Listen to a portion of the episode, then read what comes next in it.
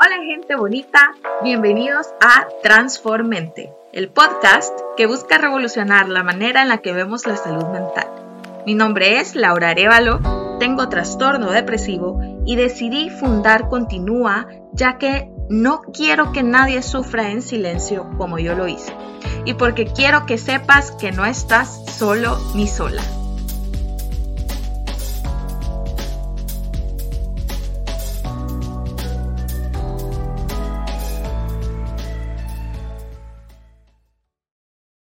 Hola, Hola, hoy sí.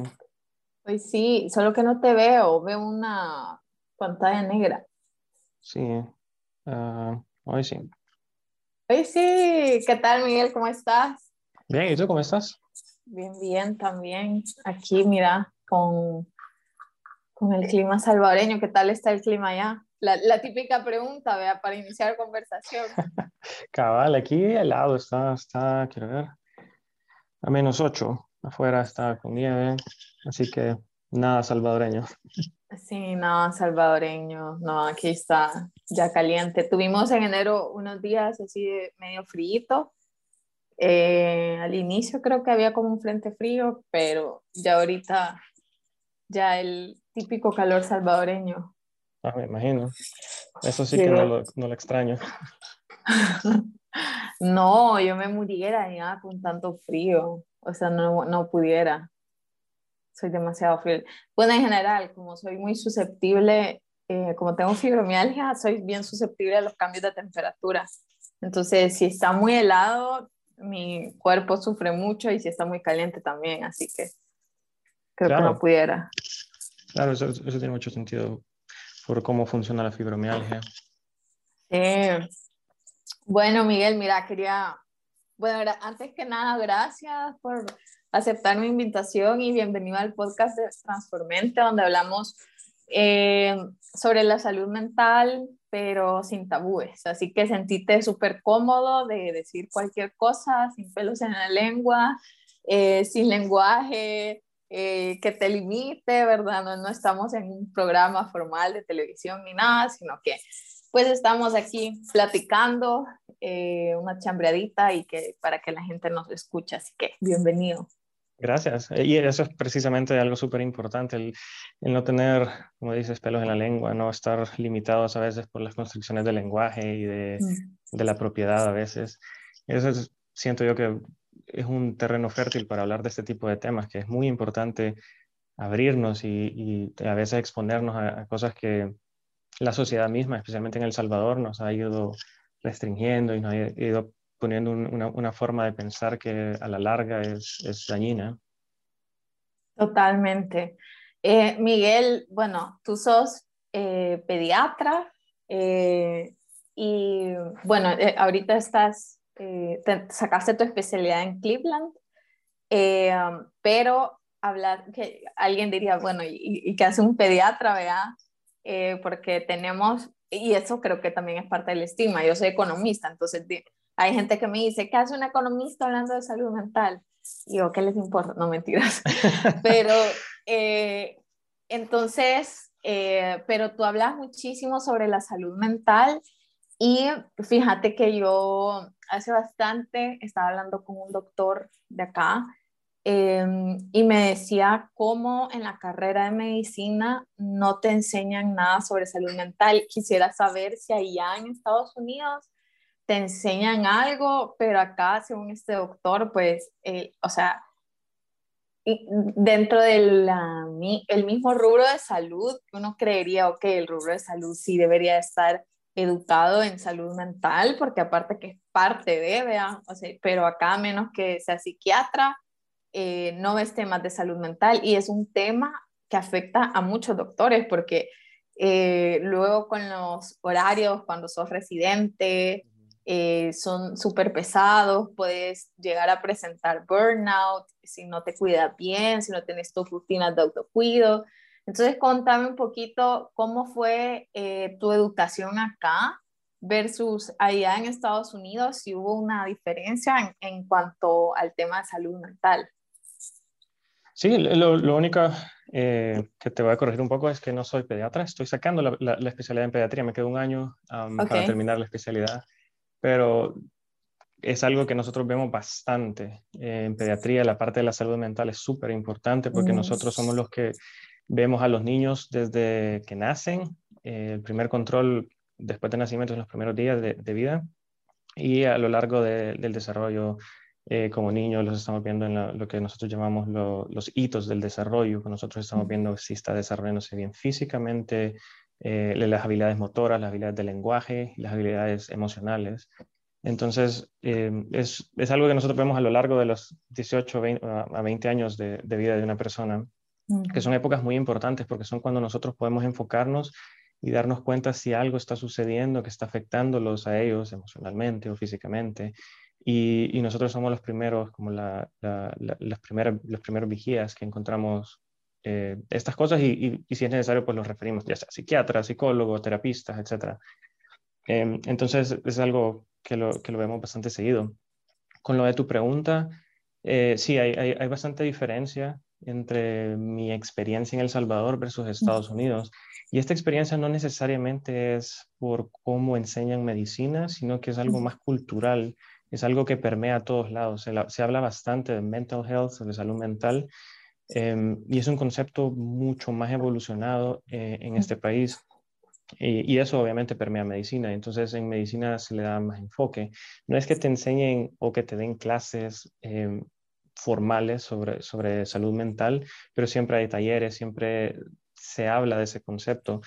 Y parte del cambio en, en, en, cómo se hace la medicina en Estados Unidos es que los turnos o la, exigencia, eh, esa inhumana que se ve en El Salvador, es mucho menor acá. Aquí se sabe que eh, si, no, si trabajas 24 o 36 horas, eso afecta a tu forma de trabajar y eso afecta a los pacientes que ves. Entonces hay reglas muy, muy claras sobre los límites que tú trabajas como residente. Em, incluso te dan tiempo. Si tú por alguna razón no te sientes bien emocionalmente, tú puedes hablar con, con, tus jefes o con el director del programa y le dices eso. Y, y, mi experiencia aquí es que ellos te pueden dar hasta el día libre. Y no es porque... Y, nadie, se, nadie se, se, se, aprovecha de eso, ¿no? No es como que, ay, yo no quiero trabajar, le voy a decir que me siento mal, ¿ya? Sino que todo se lo toma muy serio eso. De hecho, nuestro programa tiene una persona que se encarga de salud mental que en cualquier momento tú puedes hacer una cita con esa persona puedes ir a hablar con él y le puedes contar básicamente tus problemas. Y no es como un psicólogo o un psiquiatra, no, es una consulta, él no está escribiendo en un, eh, en un expediente clínico, simplemente está ahí. Y, es más como counseling. Es un, es un tipo de counseling, sí. Y es una forma de, de, que tú como residente saques todos tus problemas y en, una, en un ambiente completamente seguro. Entonces, todo eso es bien bonito porque yo he tenido el contraste entre cómo era en El Salvador y cómo es eh, aquí en Estados Unidos. Y parte de eso es la idea de que en El Salvador tú piensas que si alguien tiene depresión, si alguien tiene ansiedad o si alguien tiene cualquier problema emocional o de salud mental, em, eso es debilidad, que es, una persona débil, tu psique está débil, tu, tu mente es débil. Y entonces precisamente por eso se, se, refuerza más el hecho de que pasas trabajando y trabajando y trabajando, porque si no puedes vivir esa vida porque sos débil. Entonces, si sos débil, ¿para qué estás en medicina? Totalmente. Fíjate que mi cuñado es, es doctor. Em, y bueno, no me voy a meter mucho a dónde está porque em, me puedo meter en problemas, pero este, sí, como tú decís, es inhumano. O sea, y lo peor es que em, el trato que hay hacia los residentes es como, eh, no sé, como los agarran de patos, eh, o sea, si estás en R1, pues sos el patillo, ya en R2, pues ya, ya, ya, tenés algo en mando, R3 ya chivo, pero o sea, hacen unos castigos como que yo digo, esto no está bien, o sea, e-, es un ambiente demasiado tóxico, eh, como que si haces, no sé, como que si a tu residente superior se le ocurrió que eh, te quiere castigar, te castiga y lo hace dándote más horas, más turnos.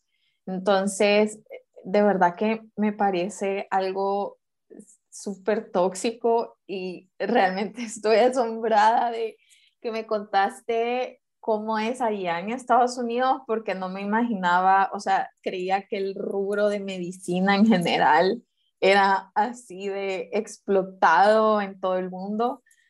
Y, y creo que, o sea, eso eso nos define un poco, no creo solo que en El Salvador pase eso, me atrevería a decir que también en Latinoamérica y, y es parte como de, de la cultura eh, que tenemos, por ejemplo, en El Salvador, de, eh, El Salvador es cachimbón, El Salvador es trabajador, o sea, eso de trabajador es como un eslogan que en el que El Salvador como marca país, digamos que ocupado por años y, eso lo que hace es romantizar como este tipo de, explotación que puede existir, eh, romantizar que un viejito en la calle siga trabajando cuando él ya debería de estar disfrutando de su pensión y no, no tener que trabajar.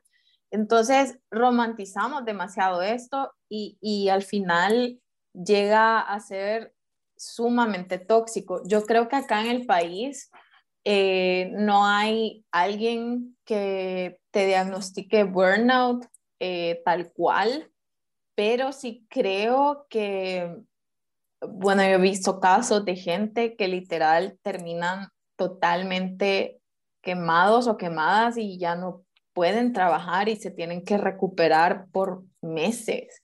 Entonces, em, eh, contame un poquito cómo, cómo es eso eh, allá, o sea, eh, como las diferencias que tú, tú has encontrado. Bueno, ya, ya me hablabas un poco de la diferencia eh, sobre la carrera en específico, pero quizás quisiera también saber sobre la, la diferencia en los diagnósticos, porque como te digo, aquí es raro que alguien te diagnostique eso o Em, también hay muchos doctores que tú me vas a corregir si no.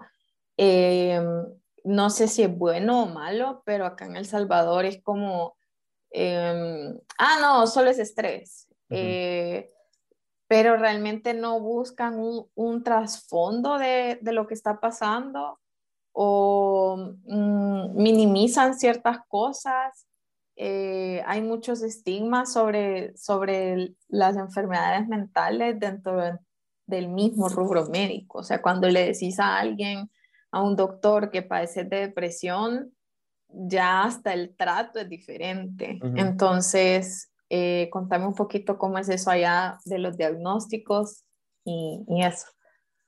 Eso, desgraciadamente, en la parte médica todavía persisten muchos estigmas que lo ves en El Salvador. Y por eso decía al principio que esto de salud mental es más de sociedad que del área médica. Entonces, como toda la sociedad lo, lo, toma en cuenta y lo conoce, eso permea las, las, escuelas de medicina. Sin embargo, ya cuando estamos hablando ya de un, aspecto puramente médico, cuando estamos hablando de diagnóstico, de manejo de tratamientos, eh, de entender lo que está pasando, todavía ves estigmas eh, como los que tú mencionas. Y, el problema es que y es muy difícil de, cambiar esto, es porque la medicina tiene un, énfasis mecanístico de las enfermedades. Entonces, es mucho más fácil para nosotros pensar que un infarto es algo, por así decirlo, real, porque sabemos que eh, hay, un, hay, un, taponamiento y eso genera que no haya suficiente oxígeno en el corazón. Entonces sabemos lo que ha pasado, sabemos cómo manejarlo. Eh, una fractura es lo mismo, lo vemos, lo podemos tratar. Mientras que cuando hablamos de salud mental, que, que por cierto, salud mental es más que solo eh, problemas psicológicos o problemas psiquiátricos, eh, es algo más difuso, más difícil de entender y para lo cual la, escuela, la medicina como, como escuela no ha preparado ni se ha tomado el tiempo para modificar cómo lo enseña, cómo, se, cómo le hace el, el, énfasis a eso. Entonces yo todavía he visto que Em, hay cierto, especialmente en niños, lo, lo ves, los, lo que nosotros llamamos trastornos funcionales. Los trastornos funcionales son aquellos que no son orgánicos, es decir, a un niño que dice que tiene dolor de panza o de estómago y le haces todos los exámenes y todo está normal, le haces una endoscopía y el estómago se ve normal y sin embargo tiene dolor de estómago o, se queja de eso, pierde clases. Em, y muchos médicos, muchos residentes especialmente, tienden a verlo como, ay, ya viene otra vez a pasar consulta ese niño, porque es un poco frustrante, porque no lo podemos tratar, no, podemos, no tenemos una, una solución fácil, no podemos darle un medicamento y ya esto te lo va a quitar, como una gastritis.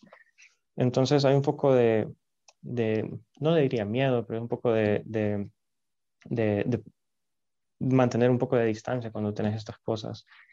Em, claro, siempre hay, hay, especialistas en estos temas y, depende del, del, área que esté afectada, porque si estamos hablando de trastornos funcionales, hay especialistas en trastornos funcionales. Em, obviamente, si estamos hablando de problemas psiquiátricos, ahí están los psiquiatras. La parte del burnout también lo, lo manejan bastante los psicólogos. Y, y es, es, presente, porque tú hablabas de que en El Salvador está la, la idea del trabajo como, como algo heroico. Y, mm. y, en cierta forma aquí también hay una idea bien, bien romantizada del trabajo. El, estadounidense es bien trabajador, una de las personas más trabajadoras que yo conozco. Y parte de cómo nosotros lo vemos en la escuela es que en vez de que como en El Salvador te, te explotan y no te protegen porque piensan que el trabajo entre más trabajas mejor. Aquí en Estados Unidos ves algo bien curioso, que es las personas, los, los trabajadores, los residentes, los estudiantes de medicina, tienen a, a veces hasta ser demasiado, porque tienen esa idea de que sos estudiante de medicina o sos residente, sos médico, entonces tienes que trabajar por los demás. Y eso lleva mucho burnout. Eso nosotros lo estamos viendo burnout no por las exigencias laborales, sino por la propia impulso. Naturaleza del trabajo. Así es. Entonces es algo que todavía no ha cambiado tanto, se habla más, se conoce, por lo menos el concepto existe en, las personas y en los médicos, pero es algo que definitivamente se tiene que trabajar más. Ok. Eh, Miguel, contame, eh, porque en Twitter hablas mucho sobre salud mental, contame cómo, o sea, cómo a nivel personal, cómo empezaste a, adentrarte en el mundo, eh, ¿Por qué hablas de salud mental? parte de la razón es que yo vengo de un, de un ambiente bien eh, privilegiado. Yo vivía en una burbuja cuando estaba en la escuela, iba al colegio y todo, no, tenía mayores problemas, estaba todo súper bien. Entonces, cuando, cuando yo estaba en la escuela, em, mi forma de pensar era como la, digamos, en El Salvador en general, que los problemas mentales son por debilidad o porque te falta algo. Eh, y, la respuesta ante estos problemas es un poco de machismo, de que yo, puedo, si yo me lo propongo, yo me puedo quitar todos esos problemas. Sin embargo, la burbuja se rompió cuando entré a, medicina y no por las clases, sino por la, realidad a la que me expuse. Cuando empecé a ir a los hospitales, empecé a ver todos los problemas, me empecé a, preocupar más eh, por, por, estudiar, por reconocer que eh, ante, ante, lo que me estaba enfrentando, especialmente en la parte de psiquiatría. Eh, los, los, trastornos psiquiátricos siempre me llamaron la atención, me parecieron interesantes. Y como digo, la salud mental es mucho más que solo esto, pero eso fue como, el, el como empecé a entrar en, en, esto. Y a medida hablaba con los pacientes, me daba cuenta que las soluciones son mucho más complejas de un simple aguantate. Cuando me, qué sé yo, cuando me hablaban de los problemas de las maras, que no pueden dormir porque los están renteando y no tienen dinero para pagar, o que le mataron al hijo y, la hija desapareció, se fue con un marero porque no puede decirle que no. Y, por eso estas personas empiezan a presentar un montón de problemas que yo en ese entonces ya sabía identificar que no eran problemas orgánicos, o dolor de cabeza, migrañas, que no, que no eh, son tratables con medicamentos usuales, eh, o problemas de sueño, presiones arteriales altas a, edad temprana. Todas estas cosas me, me, fueron llevando poco a poco a darme cuenta que cuando hablamos de salud mental, eh, hay mucho por hacer y mucho por, por, comprender a estas personas que desgraciadamente viven en una situación de por sí sumamente difícil y vulnerable, pero eso le agregas la estigmatización social y la, la dificultad de abrirse, porque muchos de estos pacientes vienen de, de entornos rurales, donde eh, es todavía más difícil abrirse, decir que tengo depresión es, es, muy difícil de decirlo, estoy, tengo ansiedad. Entonces, creo que ahí fue donde, donde empecé a, a, pensar más en, en, esto. Y siempre me llamó mucho la atención la, el la unión entre los problemas eh, económicos eh, y, y, los problemas que vienen de salud mental, que van de la mano, desgraciadamente, y, y tenemos que comprender eso. Que a veces, tal vez porque yo, si vivo en un ambiente privilegiado, obviamente no voy a tener estos problemas. Tal vez una, lo que yo llamaría depresión va a ser simplemente estoy triste porque no me salió algo. Y entonces cuando tú estás en esa burbuja, a veces es mucho más difícil comprender a los demás. Por eso es importante hablar sobre esto. Ok. Miguel, tú mencionas bastante eh, el hecho de que salud mental no es solo eh, tener un problema de depresión o tener un diagnóstico, eh, sino que es, es, algo que abarca muchísimo más. Em, creo a veces que la gente, con este ejemplo que hablas de las maras, em, a veces nos quedamos bien cortos con el tema de salud mental y creemos que hay como una panacea, digamos, para, para tratar todos los problemas de salud mental y es eh, ir a terapia o acceder a un psiquiatra, pero ¿cómo ves tú todo, todo este tema? Eh, porque mucho se vende eso, ¿verdad? Salud mental es ir a terapia. Em, pero eh, ¿qué hace, por ejemplo, una terapia cuando a la persona que se está tratando viene de una sociedad completamente rota, eh, de un ambiente eh, que no puede cambiar muchas veces. Eh, como tú decís, nosotros estamos desde el privilegio y es más fácil salir de relaciones tóxicas o mm, si te pasa algo, incluso mudarte, eh, bueno, tú te fuiste a otro país, pero la mayoría de salvadoreños en el área rural no tiene estos accesos y, y probablemente no todo, o sea, no, no, todo lo podemos curar con terapia, o sea, hay, trasfondos socioculturales eh, que van más allá y que, que afectan eh, a la sociedad. ¿Cómo ves tú, eh, es, o sea, cómo ves tú este tema? O sea, ¿qué, qué, qué pensás? Y, si tenemos que cambiar como sociedad para, para que cambie todo, todo este tema o qué, qué es lo que quisiera saber como tu opinión sobre esto. Claro, y, y, y, todo esto nos lleva a la parte de la definición de salud mental. Porque como tú dices, mm, es más que solo ir a terapia, es más que solo depresión, más que solo ansiedad. De hecho, la, la, la, CDC aquí en Estados Unidos define salud mental como el completo bienestar social, emocional y psicológico. Es decir, los trastornos eh, mentales, los, problemas de enfermedades mentales son y, tienen algo que ver con esto, pero es mucho más, porque alguien que tiene, qué sé yo, que tiene ansiedad y está bien tratado, su salud mental está bien, a pesar de que tiene un trastorno psiquiátrico, la, ansiedad. Eh, mientras que una persona que tal vez no está, no tiene ansiedad, no tiene depresión, pero tiene muchos problemas sociales, tiene aislamiento, eh, el problema de las manos, cualquier otra de estas cosas, su salud mental es pobre. Entonces, eh, es parte del, desafío, que es entender que este es un, concepto holístico, que es más que solo tomar un medicamento y esto te va a ayudar. Y, y parte de comprender eso es saber que podrás, podrás tener un problema que se puede manejar con un, con un fármaco o con terapia, pero si vivís en una zona donde no hay psicólogo, no hay psiquiatra, o vivís en una zona donde no puedes salir todo el tiempo porque puedes morir, te pueden matar, em, o no puedes asistir a terapia porque tenés que estar trabajando todo el tiempo porque tu familia depende de ti, em, o tienes problemas de movilidad, es una persona que tiene algún tipo de discapacidad para movilizarte, entonces, eso lo hace sumamente difícil. Y, a veces cuando uno piensa a nivel de, población sobre salud mental, uno dice, bueno, esto es cosa de, los médicos, de los psiquiatras, de los psicólogos.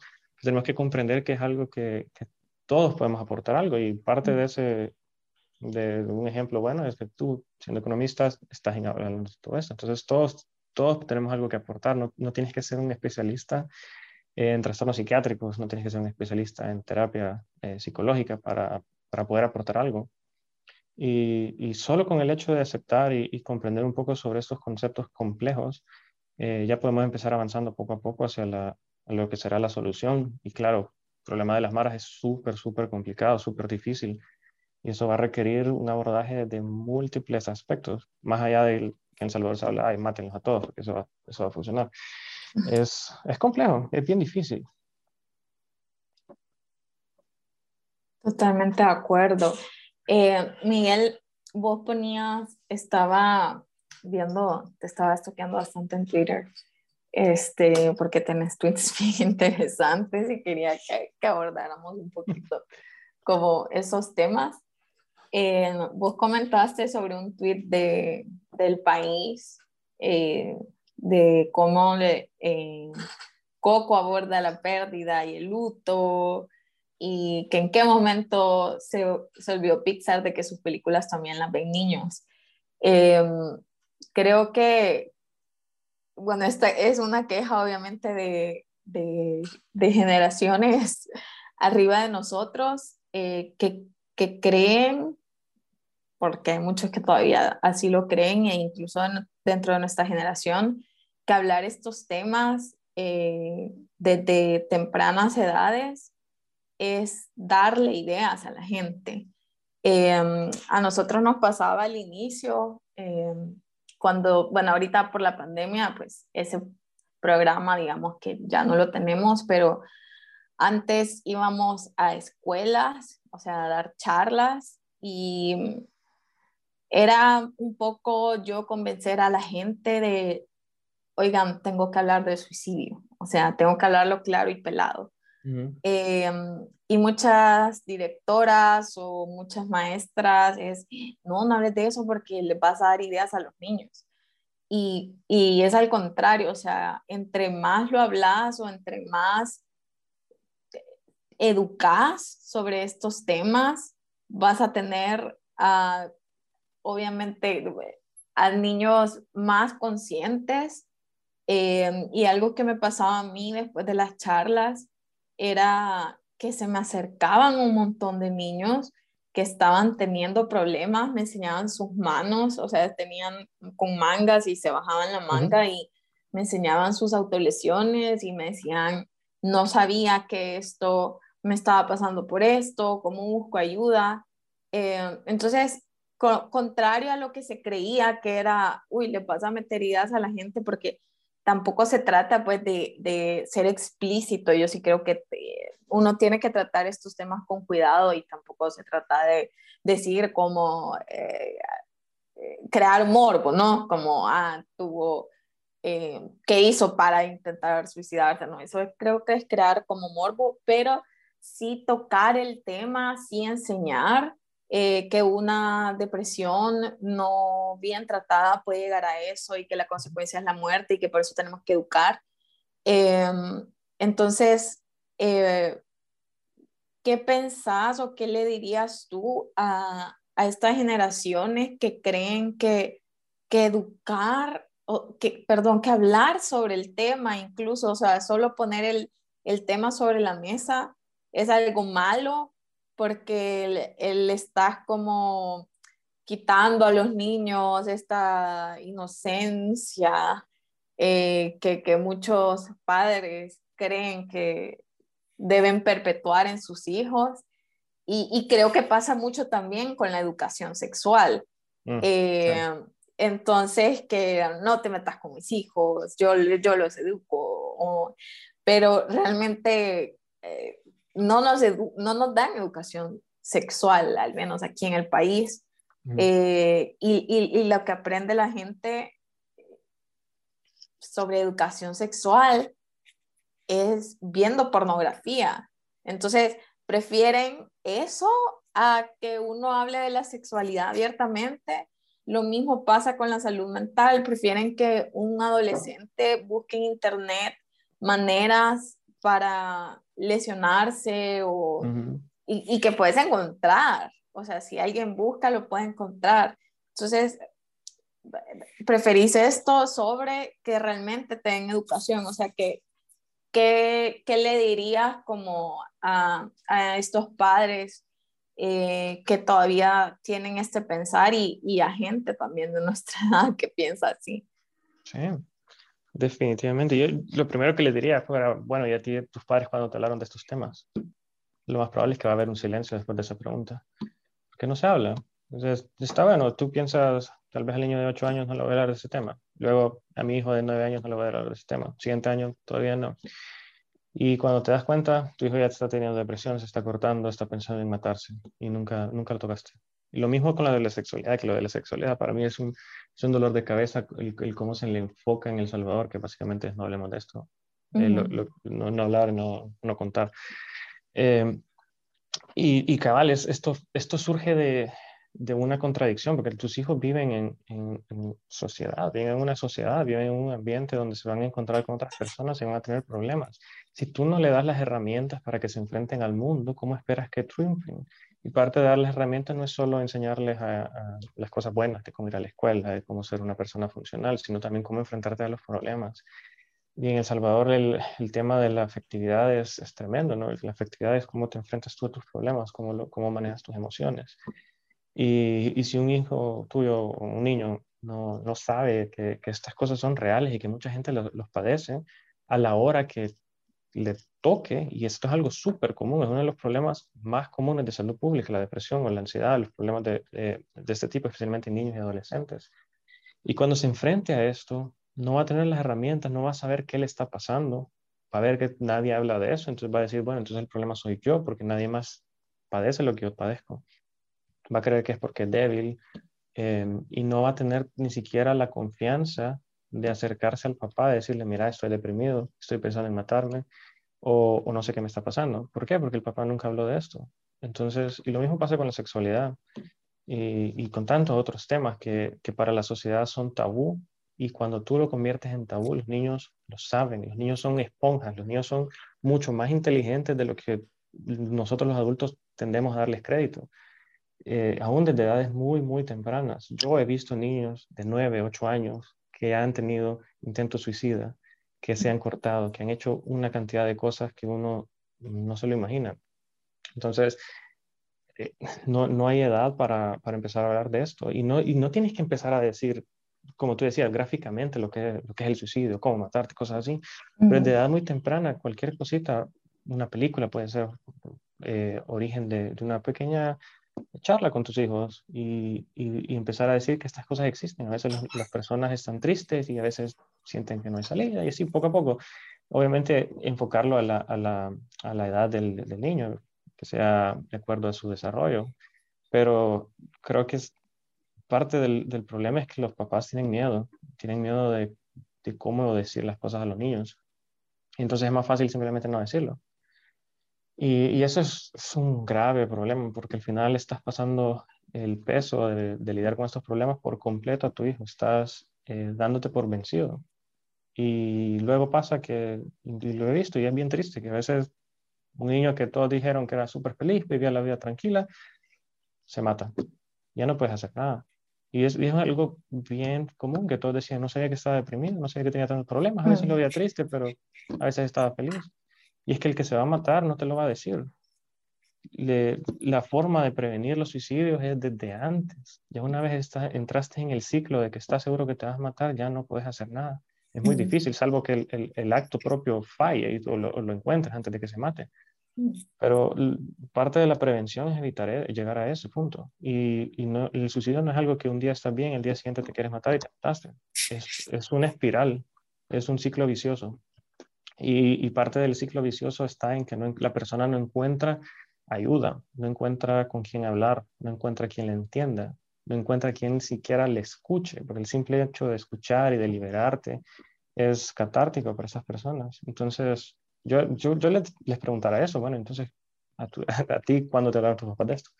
Porque todos saben que este es un tema importante. Nadie te va a decir que el suicidio, hablar de, o, o ya sabes, de que el suicidio no existe o que no es algo importante. El, el, su, la principal preocupación de estos padres es justamente lo que tú dices, pasarles las ideas.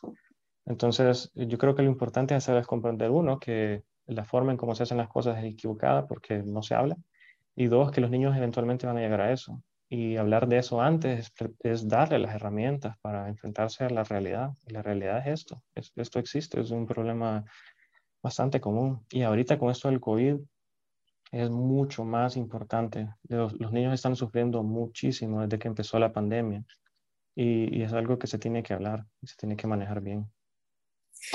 Miguel, ¿qué haces tú desde, bueno, no sé ahorita cómo es como tu mecánica, eh, si tenés este, tu consultorio o ya me vas a contar un poquito de eso, pero sí me decís como los niños que has atendido y todo eso, pero ¿qué, qué haces tú cuando te topas con este tipo de casos que, que nos acabas de contar? O sea, que niños que a los nueve años ya están haciendo este tipo de cosas, eh, ¿cómo lo abordás y, y, cómo pones tu granito de arena? Porque estoy segura que lo pones. Eh, incluso vi un tuit tuyo de si alguien se sentía mal, que, te escribiera mensajes y creo que hasta se suele un poco de control porque eh, pusiste que te había escrito muchísima gente y, a veces solo con escuchar, eh, con una escucha empática, podemos hacer mucho. Em, pero ¿qué haces cuando te, te enfrentas en tu consultorio o, o, casos de colegas tuyos con, con, este tipo de casos que mencionabas? Con, con, los que son así como los de los, los niños que he visto de, nueve años, por ejemplo, con idea suicida y ya con intento, es muy complicado. Tú como, como pediatra o como residente de pediatría, muy poco que puedes hacer. Lo más importante, identificar los casos y mandarlos a las personas eh, eh, competentes. Cuando estás viendo un caso así, aquí en Estados Unidos, el niño no se va. El niño se queda en el hospital hasta que sea visto y evaluado por los, por los especialistas y ellos son los que deciden si es seguro ir a casa o tiene que ser ingresado. Eh, porque hay muy poco que tú puedes hacer. Es, es ya llegaste a un punto súper difícil, hay un montón de factores alrededor del por qué el niño está tan mal. Problemas en la familia, puede haber violencia, puede haber eh, drogas, puede haber destrucción eh, de la familia.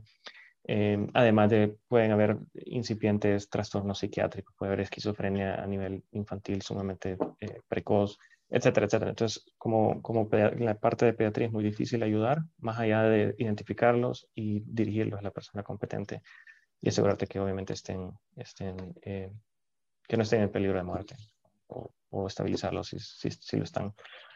Eh, donde, he, donde he encontrado que es más fácil hacer un poco de, incidir un poco en el caso, son aquellos que están en crisis de ansiedad o que están en crisis de depresión. Depresión es un poquito más difícil, pero los crisis de ansiedad es un poco más fácil, entre comillas, eh, incidir algo, porque y, parte del tweet que mencionas, eso fue al principio de la pandemia, cuando eh, en El Salvador estaban cerrando todo, el gobierno estaba con un mensaje sumamente hostil y agresivo en la parte de la pandemia y súper casi derrotista, eh, catastrófico, etc. Hubo muchas muchas personas que tuvieron crisis de ansiedad y yo creo que algunos de los que estaban escuchando se, se sentirán identificados de una forma u otra. Y una de las cosas que más me ha funcionado, incluso vía Twitter, que no tienes un contacto personal con una persona, simplemente estás escribiendo un texto y estás esperando que alguien te conteste, es el hecho de, de escuchar y saber eh, llevar o encauzar la conversación hacia, hacia algo eh, no positivo, pero que funcional. Por ejemplo, eh, alguien que, que, está en crisis de ansiedad y siente que no puede respirar, que tiene dolor de pecho, eh, el corazón a mil por hora, lo que, la, forma que me ha funcionado es, preguntarle, ok, ¿cómo te sentís? Eh, y, y, preguntarle, bueno, ¿a dónde estás? ¿Puedes describirme el cuarto donde estás? Y eso puede, incluso lo puedes hacer en persona. Decime qué objetos hay aquí, qué colores son estos. Y de esa forma estás encauzando un poquito la atención de la persona fuera de sí misma, o sea, en vez de estar la, la, la persona pensando hacia adentro, es hacia afuera. Y, y, así entrar un poco en la realidad de dónde estás. Estás sentado en un cuarto, eh, estás tranquilo, no está pasando nada aquí, todo lo que ves es, es, es pasivo, no, no, es, no, te está, no hay nada aquí que te pueda hacer daño. Esa es una. Una vez logras un poco la atención de la persona, sacarla de, de, lo que está sucediendo dentro de ellos, eh, es bien importante explicarles qué está pasando, por qué estás sintiéndote así, porque una de las causas más, eh, por lo menos en mi experiencia, que más te conllevan a, a, a sentirte esa sensación de ansiedad es que no sabes por qué estás así. Porque desde un punto de vista objetivo estás sentado y no está pasando nada. Podrás tener unas preocupaciones, pero, pero ¿por qué te estás sintiendo así? Y entonces ese por qué, por qué, por qué se hace un ciclo vicioso y, del cual es difícil eh, romperlo. Entonces, a mí me ha funcionado, no siempre, pero muchas veces, explicar que lo que estás sintiendo es el efecto de una hormona que se llama adrenalina. Tú estás en un, en un estado de lucha o fuga. Em, tu cerebro es primitivo. Tu cerebro no ha evolucionado mucho en los últimos 50.000 años. Tienes un cerebro de un, de un primate prácticamente, es lo, es lo que somos. Em, y entonces tu cerebro está hecho para un mundo que es muy diferente al nuestro, un mundo en el que si escuchabas un ruido que no sabes de dónde vienes, porque te puedes morir, porque puede haber un, depredador, porque algo está pasando. Entonces cuando algo así sucede, punto, todo tu sistema se activa, la adrenalina sube, y tu adrenalina está activando tu corazón para que eh, lata más fuerte y, y más rápido, porque así te da más sangre a tus miembros, estás listo para correr o para luchar si es necesario. Eh, tus pupilas se dilatan porque están listas para captar la mayor cantidad de luz posible, porque nuevamente tienes que estar listo para luchar. Tus reflejos están aumentados, por eso puedes tener un poco de temblor. Em, hay liberación de azúcar en el hígado porque nuevamente tus músculos pueden necesitar azúcar para luchar, etcétera, etcétera. Entonces es una explicación larga que puede ser un poco, ok, ¿por qué me estás explicando esto? Pero es nuevamente sacar la atención de dentro de la persona hacia algo que es más que no, es, que, no está afectando. Entonces te pones a pensar en procesos y entiendes por qué te sientes así. Y una vez logras entender por qué estás así, un poquito más fácil empezar a bajarle a, la ansiedad.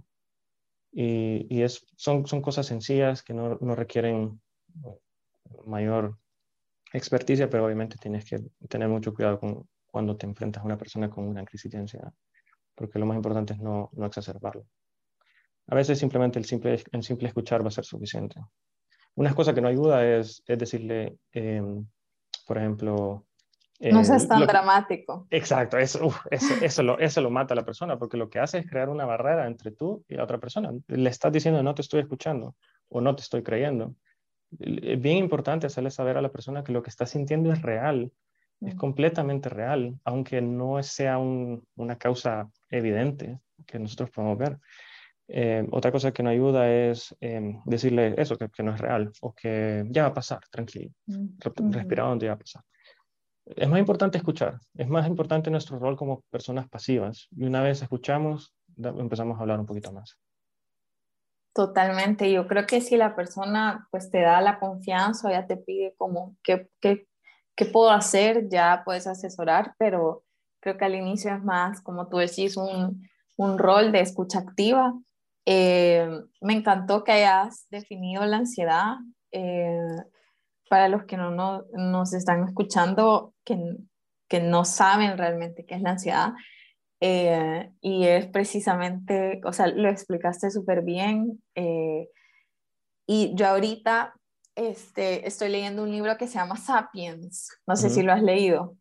No me suena. No estoy seguro. Te lo recomiendo. Es buenísimo. Este, y habla, o sea, lo que pasa es que el, libro te pone en contexto eh, del, del, Homo sapiens, este, de, de cuánto eh, llevamos en el mundo eh, y te, te, va como con historia, con te mete también un poquito de evidencia científica de qué es lo que ha ido pasando con, con los sapiens, porque te cuenta, vea, que, que habían distintos tipos de homo. Uno, uno cree, o lo que nos enseñaron en la escuela es que eh, estaba el neandertal, después fue el no sé qué, y casi que fue una línea recta. Pero realmente hay evidencia de que entre los homos, eh, y que, que, somos, éramos distintas especies, eh, convivimos. de hecho, con los neandertales hay, hay un estudio um, súper chiquito pero que, bueno, súper chiquita la, la muestra, pero llegó a la conclusión que los neandertales em, se, se, mezclaron con los, con los Homo sapiens y lo vieron en el ADN de, de personas asiáticas que tenían 3 o 4%, por eso digo que es como súper poquito, eh, de neandertales. Entonces, eh, realmente ves eh, te habla mucho sobre cómo nosotros éramos, eh, ay, ¿cómo es en español? Eh, nosotros éramos una especie por millones de, de años que era hunter, eh, cazador, ajá, eh, cazadores, recolectores, ajá. exacto. Entonces, realmente me encanta ese libro porque te pone todo en perspectiva, te dice cuántos años vivieron los neandertales, te habla sobre teorías, eh, las teorías como más aceptadas de qué es lo que pudo haber pasado. Eh, lo más probable es que los sapiens, donde llegábamos, destruíamos todo. Em, y, y, bueno, no, no es la primera, este, hablando de la, del calentamiento global y todo esto, pues no, es la primera vez que pasa en la historia.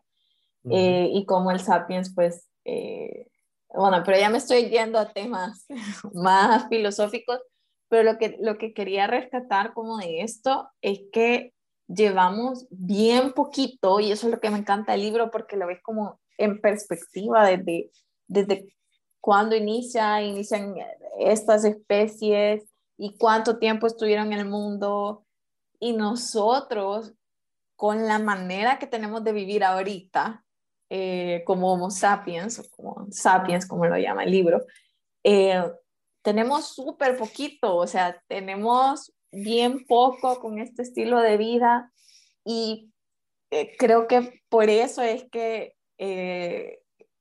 porque me he encontrado como con gente que me dice, pero la ansiedad, ¿cómo es que la siguen explicando como con ese término, ¿no? De huida, me enfrento a un león y, y lo primero que ves tu, tu, cerebro es está preparado para correr y huir.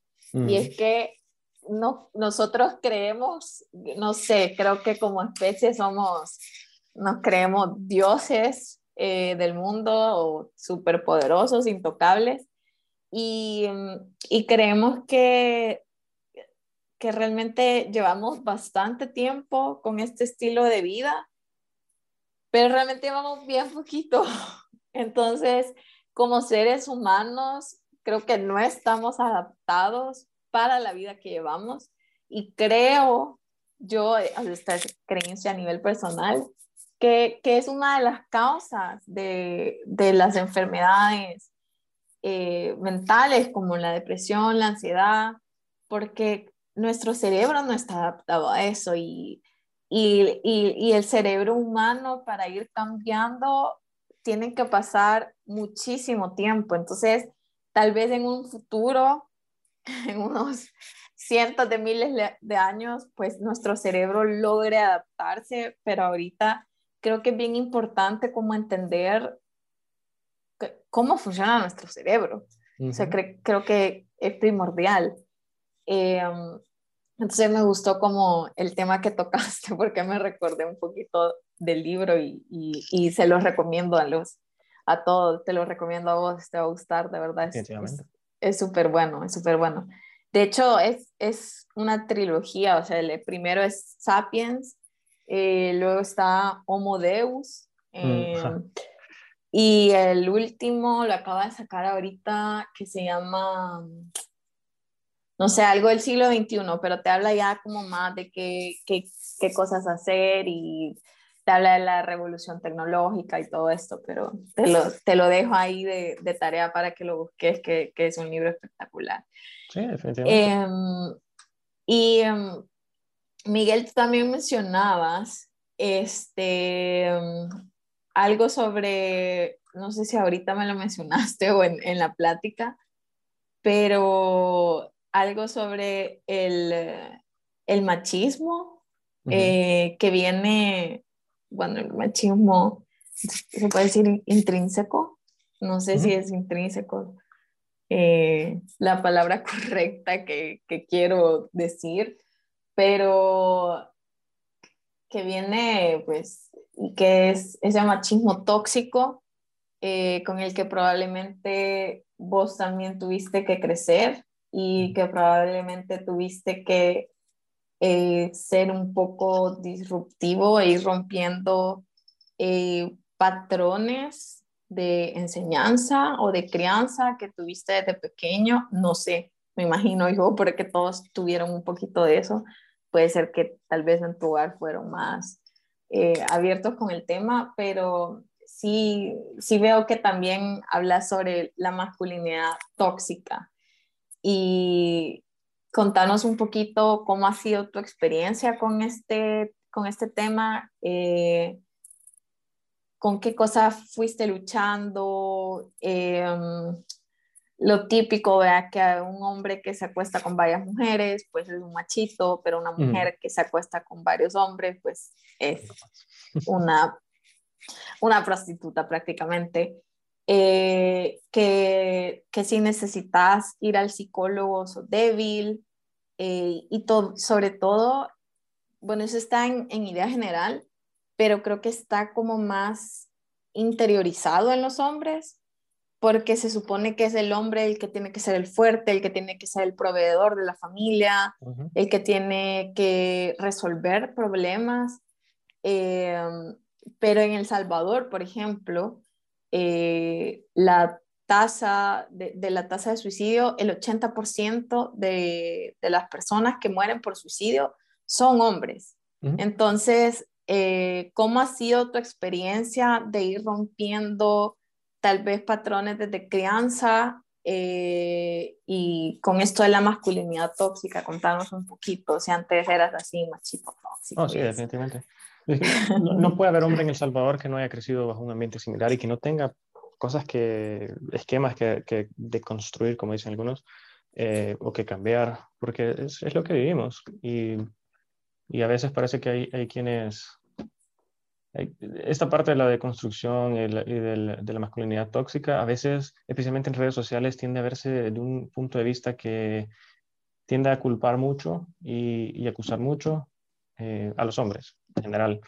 Eh, obviamente, los hombres hay, hay muchas, muchas cosas que están mal, especialmente en El Salvador en cuanto a la, parte de la masculinidad tóxica, pero hay que comprender que esto es un proceso y que si, si ves a alguien con, con, con algún tipo de, de manifestación de masculinidad tóxica, lo más fácil, obviamente, va a decir, decir vos sos un machito, vos sos un, un neandertal, que por cierto los neandertales se creían que eran más inteligentes que los homo sapiens, tenían, tenían cráneos más grandes. Sí, el eh, cerebro era más grande. Sí, sí, es, eh, toda esa parte es súper interesante. Pero, ¿Ves? Tenés eh, que leer Sapiens y después me contás.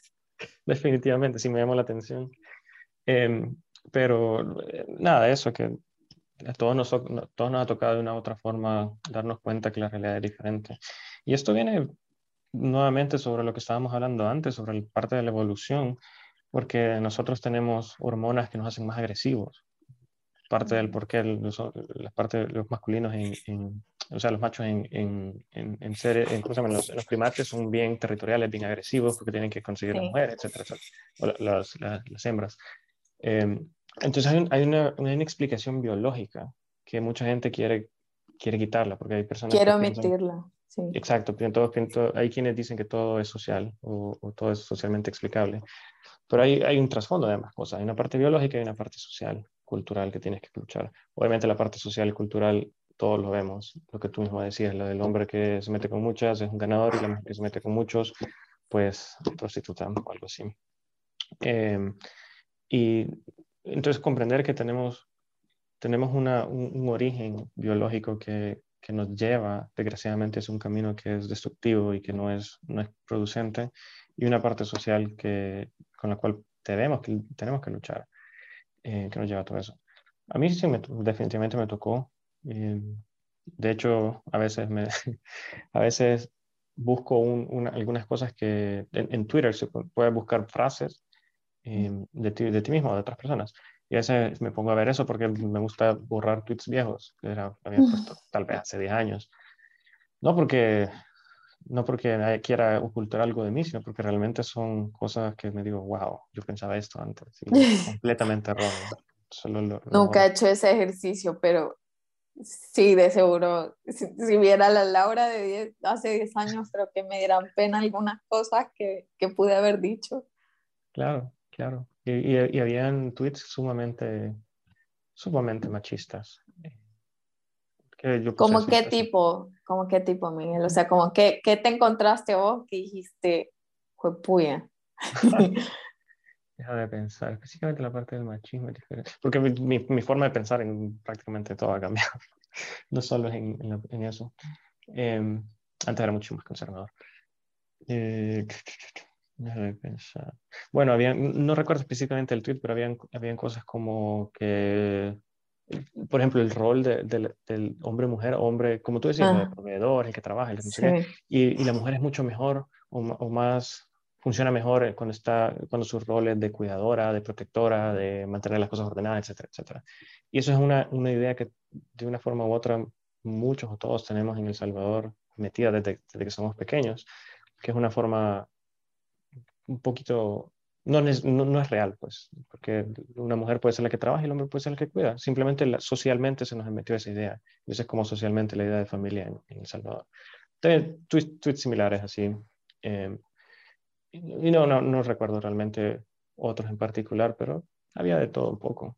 Igual cosas de, qué sé yo, de homosexualidad o de aborto, mm. completamente diferente. Entonces, era más que todo de eso.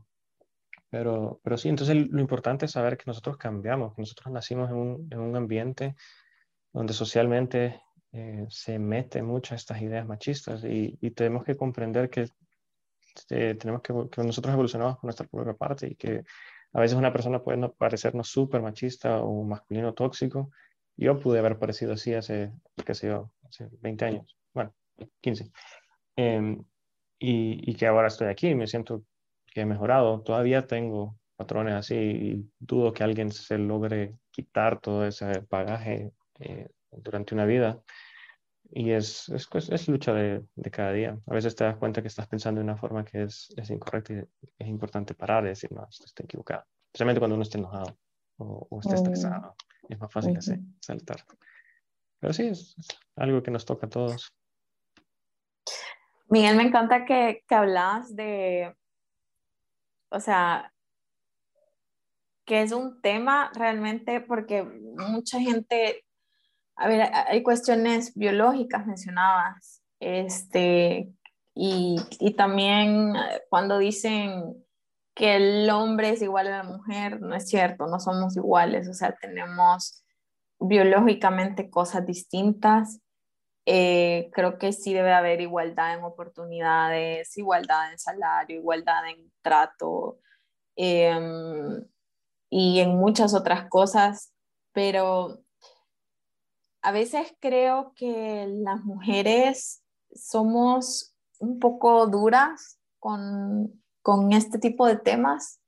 Eh, yo que me considero pues a favor de muchos temas feministas, eh, creo que a veces se nos olvida que así nos criaron.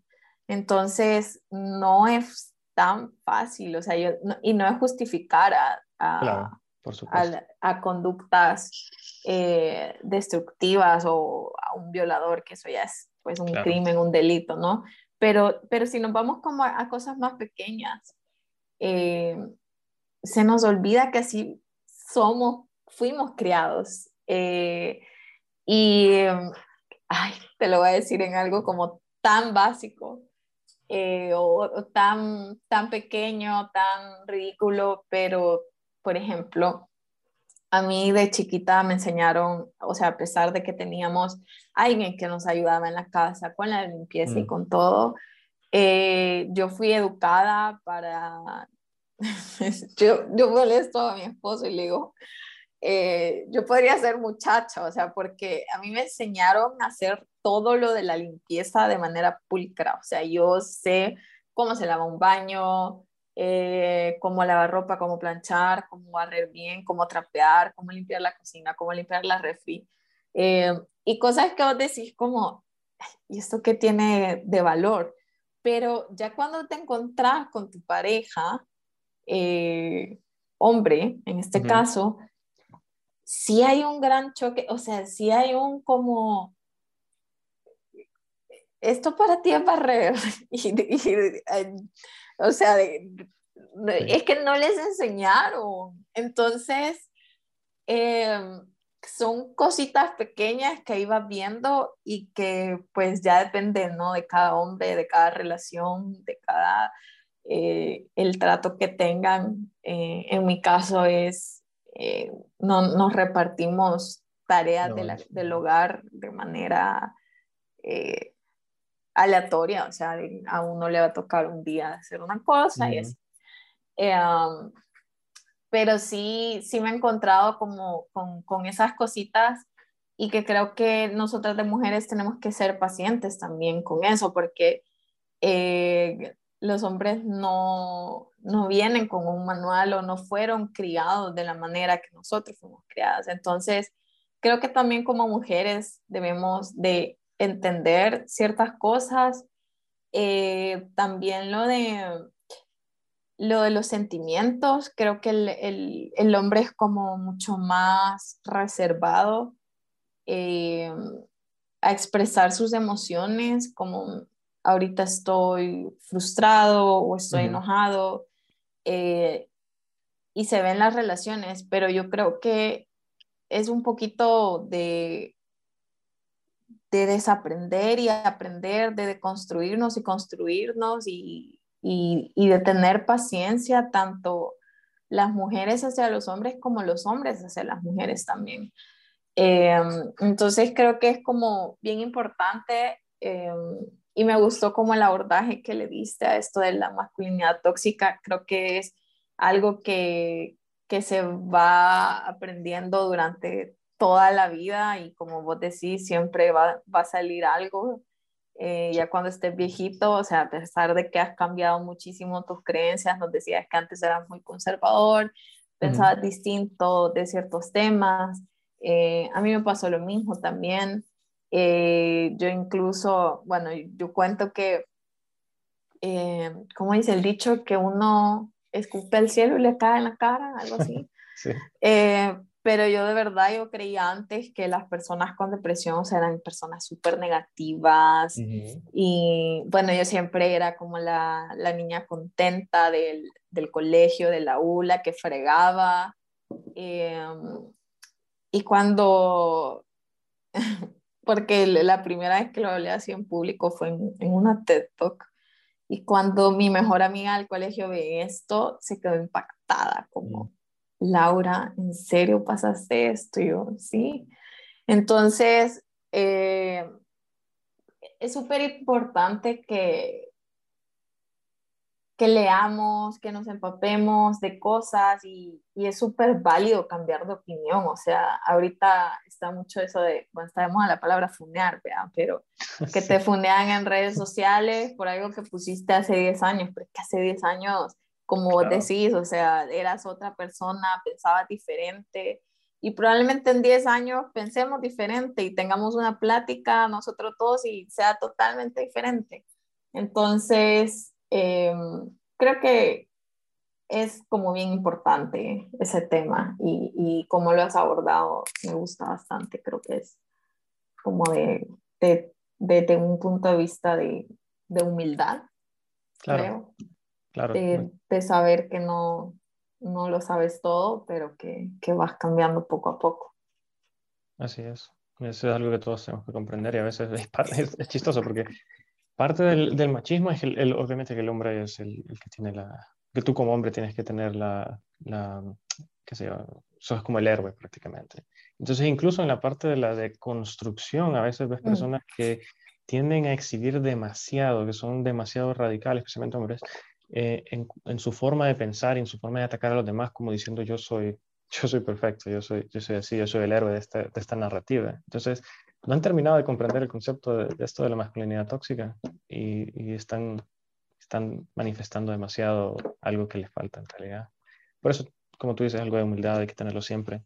O sea, todos tenemos todos estos esquemas mentales y que son imposibles de eliminar por completo. Y una vez comprendes eso, es más fácil eh, darte cuenta, dar un paso atrás, pedir perdón, mejorar.